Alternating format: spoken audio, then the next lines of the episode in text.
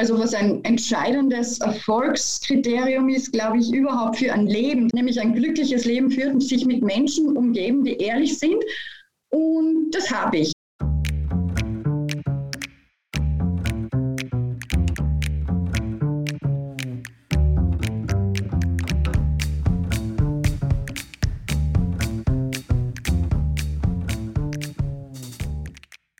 Herzlich willkommen zu einer weiteren Folge unseres Mutmacherinnen-Podcasts. Herzlich willkommen aus dem Business Campus Ehrenhausen. Mein Name ist Georg Brandenburg. Ich bin der Gastgeber dieses Podcasts. Neben mir sitzt heute wieder mal Claudia Felder-Fallmann, der Dauergast mit psychologischem Background.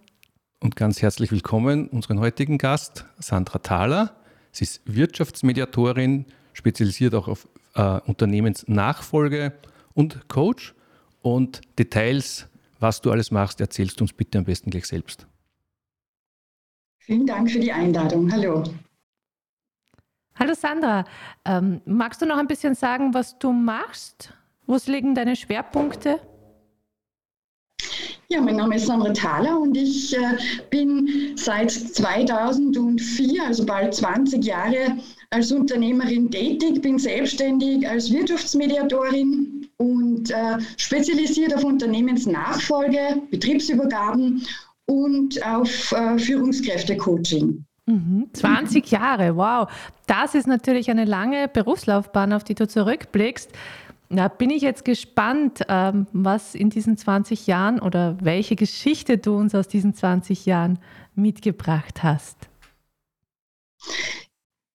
Ja, es sind viele Geschichten, die im Laufe von 20 Jahren so passieren und ähm, euer Podcast oder das, das, Kernthema von eurem Podcast Mut zu machen, ähm, finde ich ganz ähm, wunderbar und ganz wichtig in dieser Zeit. Und äh, meine Geschichte hat begonnen im Prinzip äh, in der Juristenausbildung. Also ich habe begonnen ähm, Just zu studieren, habe dann ähm, das Gerichtsjahr gemacht, ähm, meine ersten Berufserfahrungen ähm, am Gericht gesammelt mhm. und äh, so hat im Prinzip alles begonnen mit dem Unternehmertum, wobei ich damals äh, nicht vorhatte oder nicht, es war mir nicht bewusst, dass ich Unternehmerin bin, aber der Weg hat sich eben so äh, gezeichnet. Und wenn, ähm, also meine Geschichte jetzt zum Thema Fehler und Scheitern,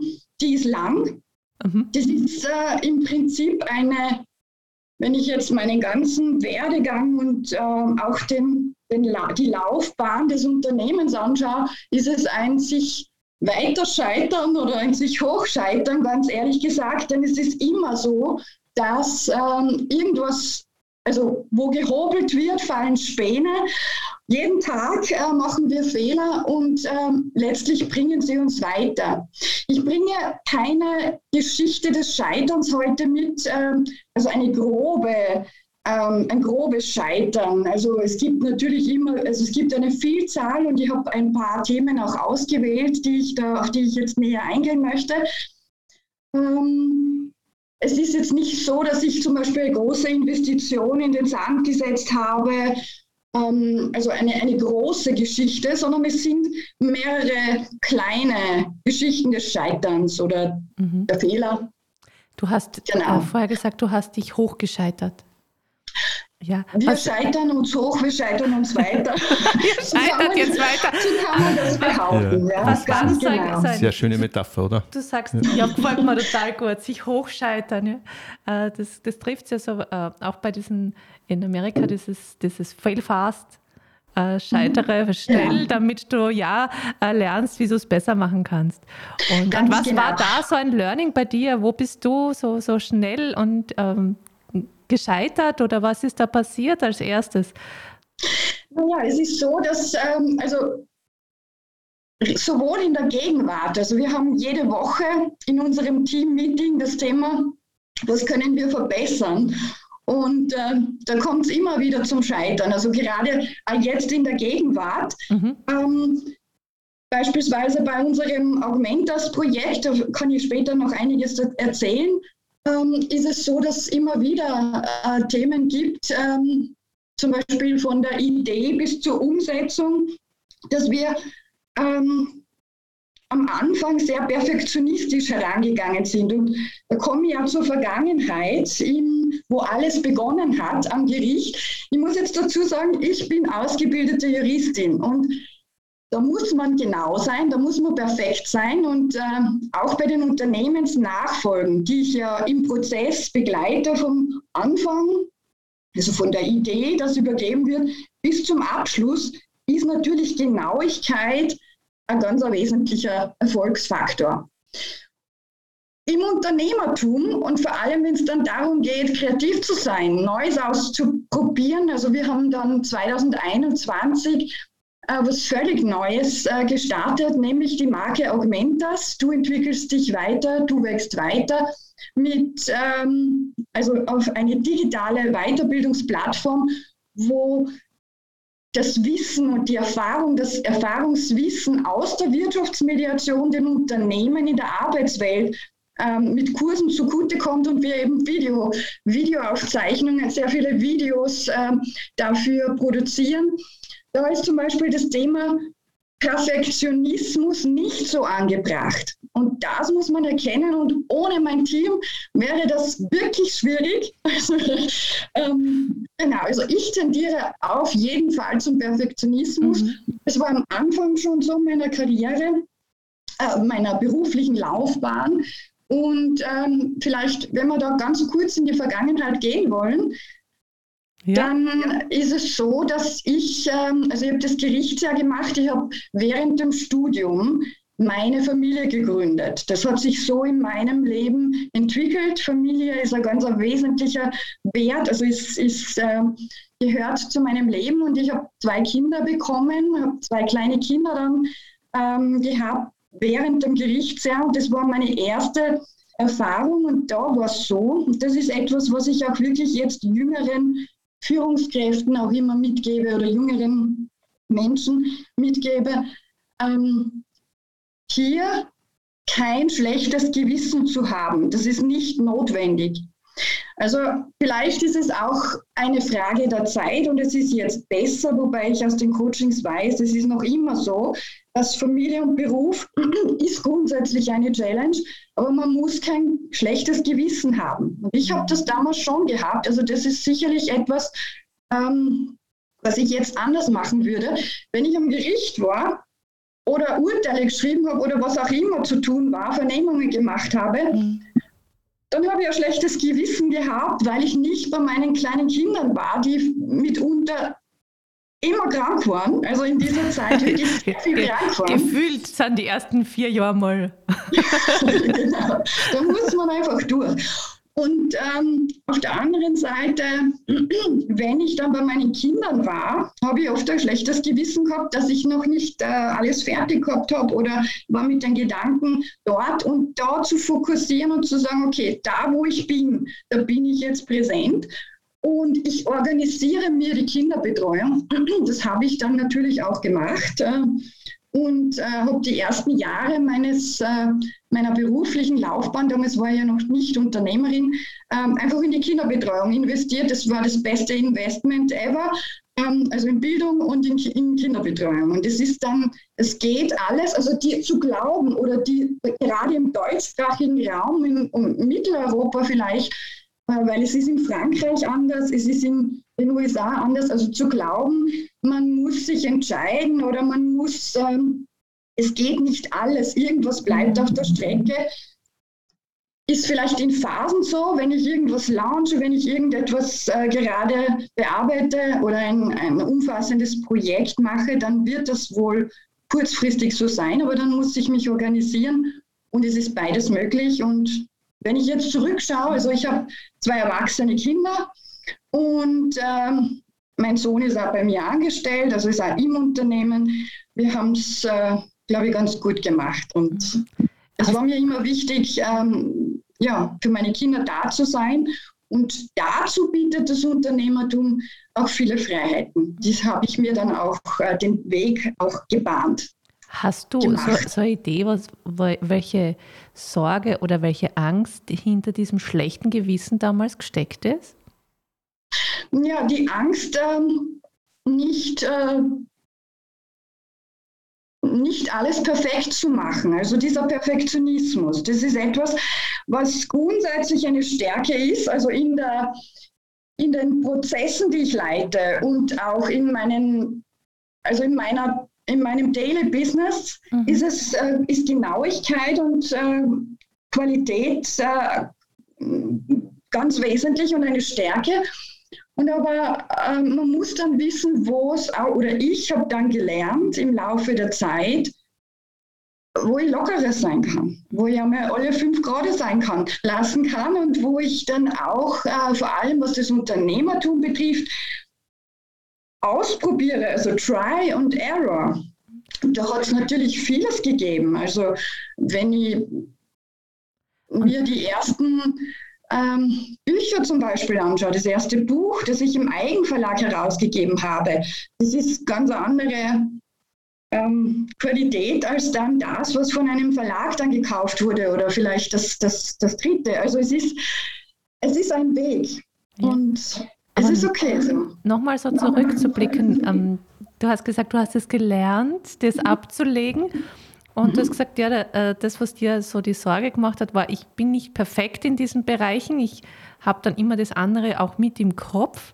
Äh, wie ist ja. es in dir da gegangen damals mit den Kindern und im Gerichtsjahr? Naja, ähm, es, ist, es erzeugt Unruhe. Es erzeugt Unruhe und äh, Energie, die verloren geht. Das ist ja. sinnlos. Also ich habe das im Laufe der Zeit auch durch ähm, meine eigenen Coachings. Also ich habe ja ständig Supervision und Coaching, die ich selbst in Anspruch nehme. Gerade wenn man mit Menschen arbeitet, ist das ja ein, ein, ein, ein, ein Muss und äh, da auch natürlich immer wieder mich selbst gelernt zu reflektieren und mhm.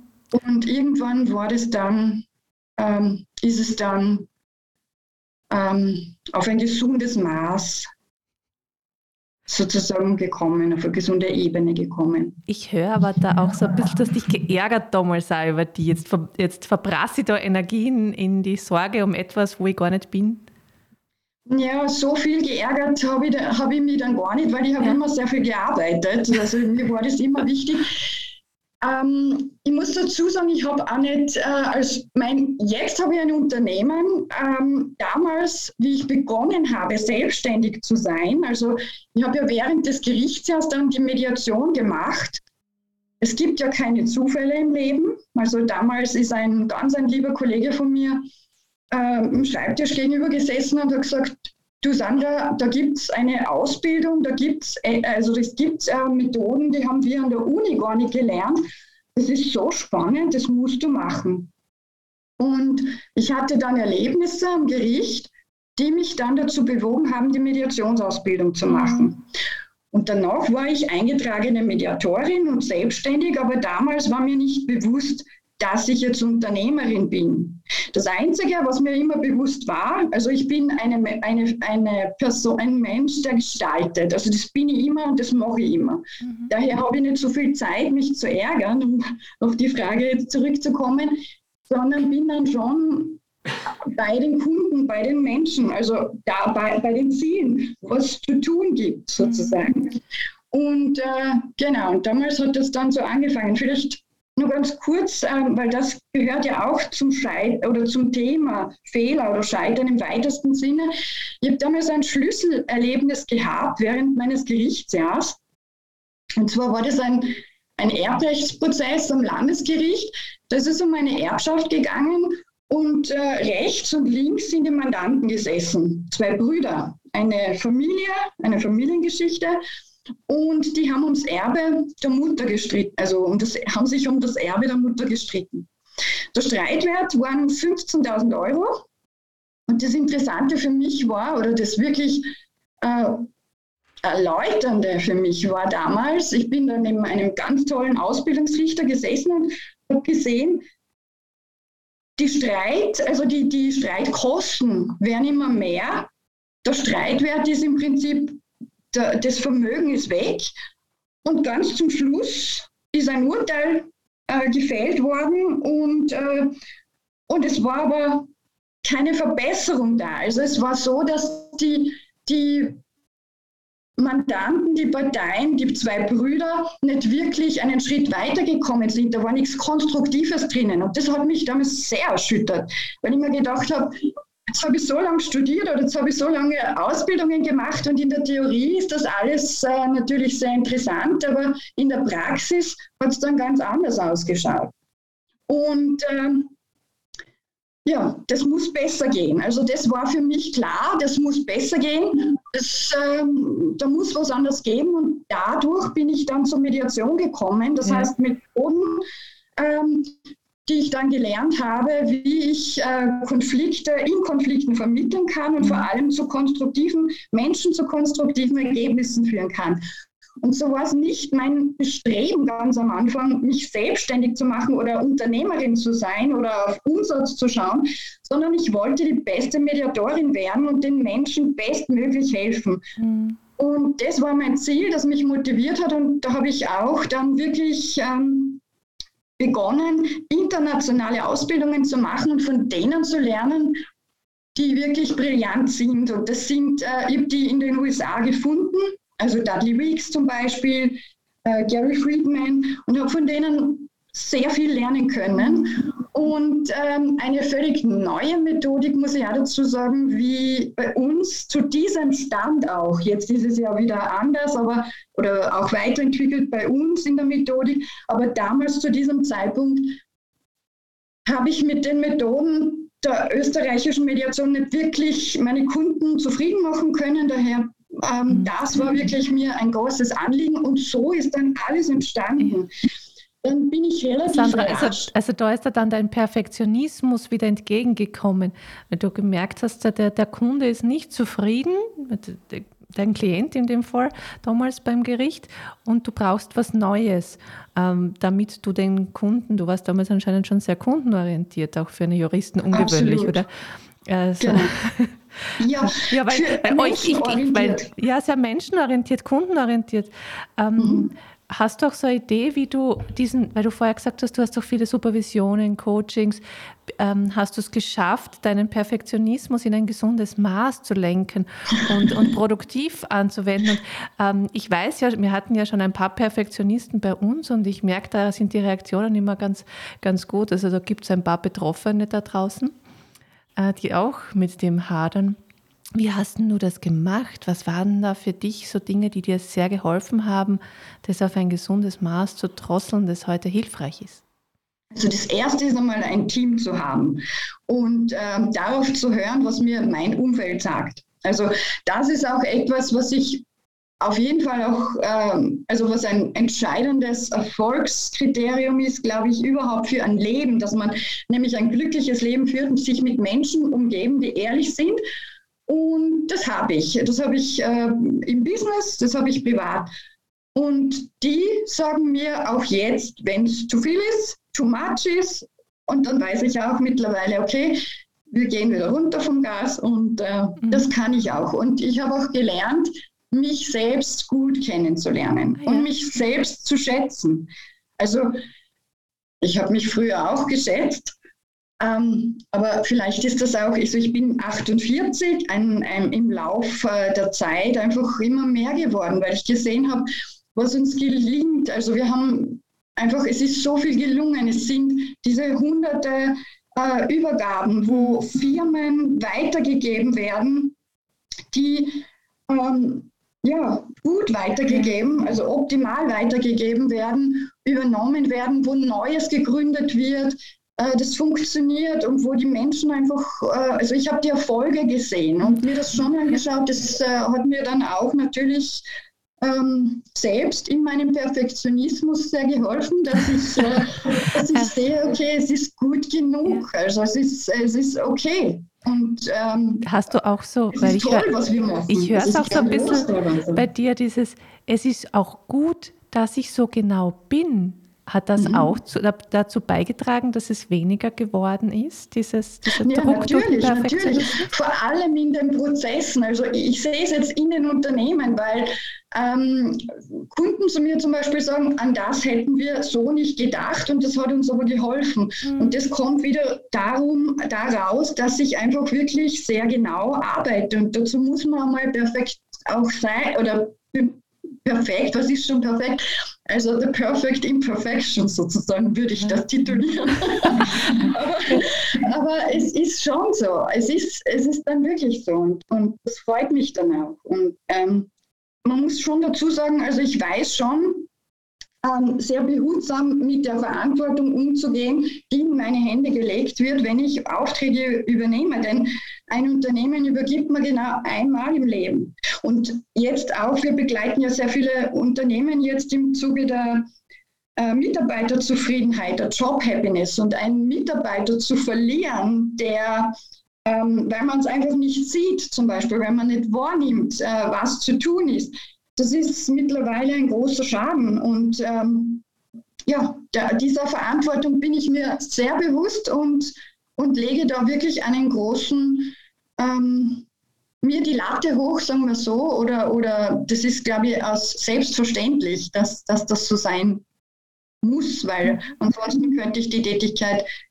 und auch die, das Vertrauen sozusagen nicht annehmen. Und das, das tue ich. Aber ich und das liebe ich auch. Ich also auch, das, ist auch das Vertrauen der anderen zu erfüllen, aber auch dieses Vertrauen in dich gewonnen zu haben in diesen 20 Jahren durch Coachings, durch Supervisionen, durch deine Arbeit mit dem Team, dass du auch dieses, genau. weil es braucht ja auch äh, Selbstvertrauen und mhm. auch Stabilität in sich, um aus dem Team und aus der Familie diese Rückmeldung annehmen zu können, oder? Das war ja auch nicht, wahrscheinlich Absolut. nicht immer leicht. Ge absolut, absolut, genau. Es gibt ja Menschen, die sich von Haus aus äh, ähm, nicht gern kritisieren lassen. Und, äh, und dann gibt es Menschen, die, die einfach da sehr pragmatisch damit umgehen. Und ich habe, das würde ich sagen, ich zähle zur ersteren Gruppe vom Naturell her und habe aber an meiner Persönlichkeit so lange gearbeitet, dass ich jetzt zur zweiten Gruppe ähm, gekommen bin, grundsätzlich. Genau, so ja. kann man das sagen. Wir sind alle Menschen und Claudia, was du jetzt auch ansprichst, das finde ich, äh, ist ein ganz ein wichtiges Learning, auch äh, nicht nur von uns oder von mir persönlich, sondern auch, was ich bei meinen Klienten sehe und Kunden sehe. Da ist es natürlich auch so, dass, weil du sagst, äh, mit, dem, mit dem Vertrauen ähm, umgehen und oder die Erwartungen, würde ich ja sagen. Also das ist auch etwas, was ganz wesentlich ist, Erwartungen zu klären. Also ähm, am Beispiel jetzt Fehler, da fällt mir ein, das ist ein wesentliches Learning, was ich mir überlegt habe, was ich ähm, euch äh, berichten möchte. Das sind Kooperationen, die man eingeht. Also ich bin generell ein sehr kooperativer äh, eine kooperative Unternehmerin. Ich habe viele Kooperationen mit Steuerberatungskanzleien, mit Anwaltskanzleien, also mit, mit unterschiedlichsten ähm, Unternehmen und Gruppierungen. Und wir haben ähm, immer, das ist ganz wesentlich, ähm, die Erwartungen zu klären. Nicht nur bei den Kundenaufträgen, aber auch die Unternehmen intern. Also es geht in der Zusammenarbeit immer darum, Erwartungen zu klären. Wenn man das nämlich nicht macht, dann ist die Enttäuschung vorprogrammiert. Das heißt, das äh, Implizite explizit zu machen, das habe ich auch äh, am eigenen Leib im Laufe meiner, meines Unternehmertums ähm, erfahren und gelernt da keine emotionalen Entscheidungen zu treffen, sondern also die Entscheidungen nicht nur emotional zu treffen. Zum Beispiel steht mir jemand zu Gesicht, kann ich mit jemandem, ähm, ist mir jemand sympathisch, dann gründe mit dem oder mit der Person ein Unternehmen. Das ist eine, also das spart Zeit im Vorfeld zu schauen, wirklich die Erwartungen zu klären, wer hat welche Erwartungen und sind diese erfüllbar? Mhm. Und äh, auf Punkto Führung zum Beispiel, wenn zwei ähm, Top-Leader, dominante Leader zusammenarbeiten, dann ist es entweder also eine Sache der Vorbereitung und der klaren Regelung oder die Erwartungen werden dann vielleicht enttäuscht. Und das ist in Zeiten von, also wenn man Unternehmen führt, äh, bedeutet das eben Zeitverlust und Kosten, die man verliert. Und da achte ich auch, also das kommt auch meinem, meinem Umfeld jetzt zugute, äh, diese Learnings, die ich selber gelernt habe und die ich auch, äh, auf das ich auch jetzt sehr achte in meinem Umfeld mhm. und auch bei den Kunden. Ja, danke, Sandra. Du, du hast uns ja heute einige äh, gute Anregungen gegeben aus deiner Geschichte heraus. Ähm, und ich glaube, dass das auch so ineinander greift. Ähm, dieses das Bestmögliche für den Kunden rauszuholen, sich selbst kennen, die Verantwortung für sich selbst zu übernehmen, auch äh, klarzulegen, was sind denn meine Erwartungen, was dazu auch zu wissen, was sind denn überhaupt meine Bedürfnisse und da bin ich jetzt wieder so ein bisschen in deiner Geschichte vom Anfang drinnen. Was sind meine Bedürfnisse als Mama von zwei kleinen Kindern, die aber da gerade am Gericht steht und der Hort verhandelt? Das, das sind unterschiedliche Rollen. Welche Bedürfnisse habe ich in welcher Rolle? Wie kann ich sie gut trennen? Und das auch dann klar zu kommunizieren und, äh, und, da, und, daran zu arbeiten. Ja, und daran zu arbeiten, äh, wie ich dann auch ähm, dazu stehe, dass nicht immer alles optimal läuft und trotzdem das Optimum, das möglich ist, ist für meine Kunden rauszuholen. Und liebe Sandra, was gibt es neben diesen und dieser Fülle an Dingen, die du heute unseren Hörern und Hörerinnen schon mitgegeben hast, noch etwas, was dir wichtig ist, dass du unseren Hörern und Hörerinnen noch sagen möchtest? Ja, was mir wichtig ist, ähm, Mensch zu bleiben und auch auf die, auf die Menschen, also als Kunden, den Kunden als Menschen zu sehen und ähm, sich weniger da wirklich mit sich selbst oder mit den eigenen Fehlern da zu beschäftigen oder vielleicht auch zu verlieren, sondern vielmehr zu schauen, was braucht denn der Mensch, also was brauche ich, so wie du richtig gesagt hast, natürlich, es muss für uns auch passen, damit wir gesund sind, aber auf die Bedürfnisse zu schauen, was brauche ich, was brauchen die anderen. Und äh, diese Human Skills, also alles, was Mensch, den Menschen ausmacht, äh, was nicht automatisierbar ist, was nicht digitalisierbar ist, sondern wirklich was Menschen ausmacht, wie Menschen miteinander reden, wie sie miteinander umgehen, wie sie andere führen, wie sie Konflikte lösen. Ähm, da einfach wirklich zum einen toleranter zu sein und zum anderen sich auch Skills zu holen oder sich auch wirklich damit zu beschäftigen und äh, sich somit das Leben zu erleichtern und auch dem Umfeld zu erleichtern. Denn ich denke oder ich bin überzeugt davon, dass die Zeit, in der wir jetzt leben oder die auch auf uns zukommt, wo wirklich fast alles automatisiert werden wird, was automatisierbar ist, das ist jetzt eine Frage der Zeit, aber das Tempo ist eh schon ziemlich groß, da kommt es immer mehr und mehr auf uns Menschen drauf an, wie wir reagieren, wie wir miteinander umgehen. Und letztlich äh, entscheidet das über, über alles. Ich glaube, wenn wir am Ende des Lebens stehen, am Ende, also ich stelle mir das so vor, wenn ich am Ende meines Lebens bin, dann will ich nicht äh, überlegen müssen, äh, mit wem habe ich irgendwas offen oder was äh, habe ich nicht geregelt, sondern es geht immer darum, zur richtigen Zeit, also zu der Zeit, die richtige Zeit ist immer jetzt, also in der Gegenwart zu schauen, wie ist es und was mache ich daraus? Wie reagiere ich? Und genau, also Mensch sein, Mensch bleiben. Das ist. Danke, Sandra. Mensch, Mensch sein, Mensch bleiben. Ähm, ich habe jetzt noch ein Zitat, was da total gut von Bonhoeffer, was gut dazu passt. Äh, die größten Fehler, die man im Leben machen kann, ist immer Angst zu haben, einen Fehler zu machen. Das stimmt. Ja. Genau, genau. Im Moment das da, Beste tun, das möglich ist. Und du hast genau, uns heute ganz viel dazu äh, mitgegeben und unseren Hörern und Hörerinnen, wie man das gut machen kann. Danke, Sandra. Danke sehr, danke für die Einladung. Alles Liebe, alles Gute. Ja, herzlichen Dank fürs Dabeisein heute, äh, für deine Geschichte und deine Learnings. Äh, liebe Zuhörerinnen und Zuhörer und liebe Zuseherinnen, ähm, ganz herzlichen Dank dass ihr euch diese Geschichte heute angehört habt. Wenn ihr selbst eine Geschichte erzählen wollt, seid ihr herzlich eingeladen, mit uns Kontakt aufzunehmen.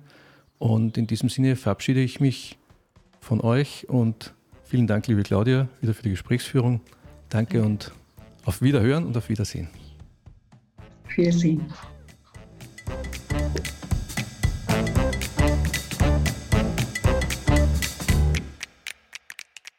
Vielen Dank fürs Zuhören. Wir wünschen Ihnen alles Gute für Ihre ganz persönlichen Geschichten des Wiederaufstehens. Wenn Sie Lust haben, eine dieser Geschichten in unserem Podcast zu erzählen, dann laden wir Sie ganz herzlich ein, mit uns Kontakt aufzunehmen.